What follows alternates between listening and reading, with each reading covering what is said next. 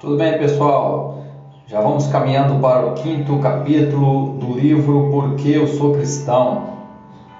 Espero que neste capítulo vocês não se sintam constrangidos, muito menos cansados e, sobretudo, jamais ah, se encontrem confusos, mas que possamos reafirmar e restabelecer essa grande e gloriosa palavra que é a salvação pois ela é uma palavra bíblica que não pode ser simplesmente rejeitada.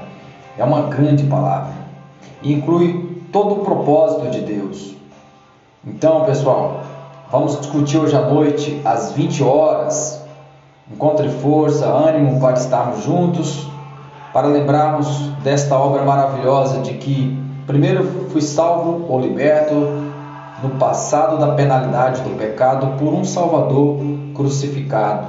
Segundo, estou sendo salvo liberto no presente do poder do pecado por um Salvador vivo. E terceiro, serei salvo ou liberto no futuro da presença do pecado por um Salvador que virá.